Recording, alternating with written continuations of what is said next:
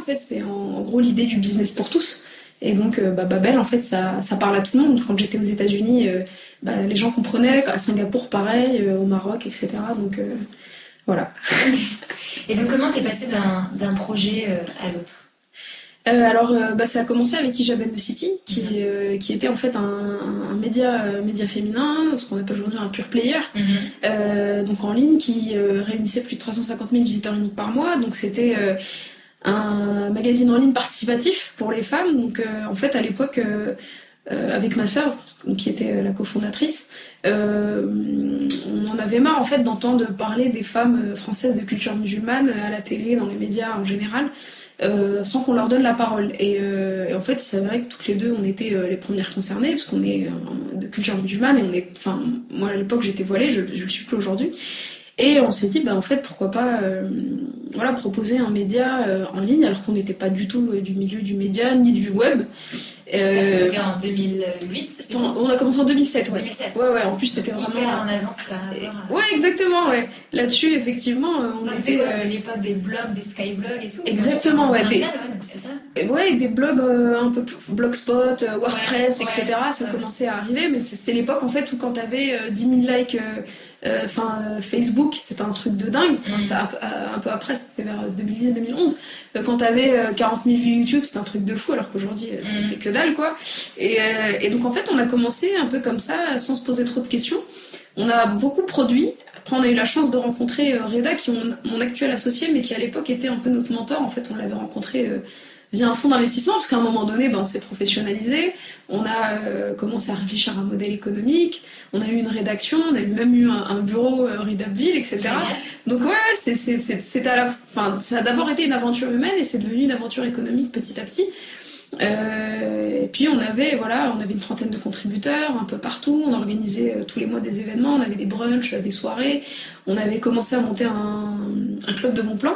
Euh, c'était en plus à l'époque un peu avant que Groupon en fait ne débarque mhm. ici. D'ailleurs, ils nous ont massacrés parce qu'ils sont venus.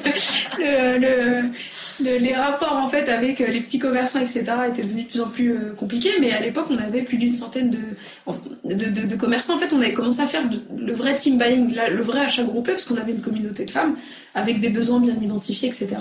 T'avais quel âge du coup à l'époque? À l'époque, donc. Euh, à l'époque, tu sais, comme si on avait. La guerre, jadis J'avais. Euh, là, j'ai quel âge? J'ai 29 ans, donc euh, fixe. Qui calcule pas son âge.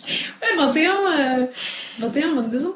Donc t'étais encore en train de faire tes études alors? Exactement. Et en fait, j'ai d'ailleurs interrompu mes études pour le, au grand dam de mes parents. Ouais, ouais, ouais j'avais décidé d'arrêter. Euh, d'une part parce que ça me prenait beaucoup de temps, et d'autre part parce qu'en fait à l'époque je me, je me, destinais à une carrière dans, la recherche, c'est un truc qui, qui me... Donc, je faisais des études d'économie et de sociologie, et en fait donc j'étais voilée, une fois je, discutais avec une prof euh, qui était... Euh, euh, une prof qui m'appréciait beaucoup, enfin, parce que j'étais notamment une bonne élève, une élève sympathique, et donc il m'a demandé qu'est-ce que vous souhaiteriez faire, et je lui ai dit bah j'aimerais bien faire de la recherche, etc., en sociologie économique. J'avais commencé un terrain au Maroc en fait où j'étudiais euh, l'industrie, enfin des unités d'industrie du textile, etc. Enfin, c'était assez intéressant. Mhm. Puis elle m'a dit, écoutez, euh, moi je, suis, je, serais prête à vous soutenir, vous êtes un bon élément, etc. etc. Par contre, ce sera sans votre voile. Et là, en fait, je me suis pris une, sorte de gifle, quoi. Et je me suis dit, ah ouais, effectivement, bon, ben, même si t'as des bonnes notes, même si t'es une bonne élève, etc., en fait, voilà, quoi. Enfin, tu restes un voile sur patte, quoi. Donc, je dis, bon, tant pis Et en fait, voilà, à côté, il y avait Jamen de City où ça marchait bien, où euh, je rencontrais des gens euh, hyper intéressants, euh, je me sentais utile. et puis il y avait le, le web, c'était vraiment en fait le.